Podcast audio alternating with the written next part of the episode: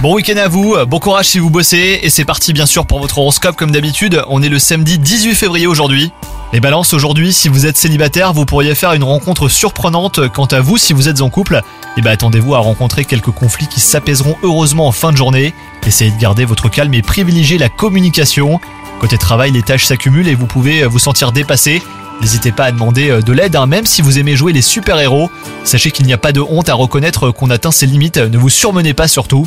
Quant à votre santé, elle est excellente et le restera si seulement vous arrivez à lâcher prise et à prendre une pause bien méritée. Si vous continuez à ignorer les signaux de fatigue de votre corps, et ben là vous risquez d'aller vers le burn-out. Donc faites attention à vous. Bon courage, bonne journée.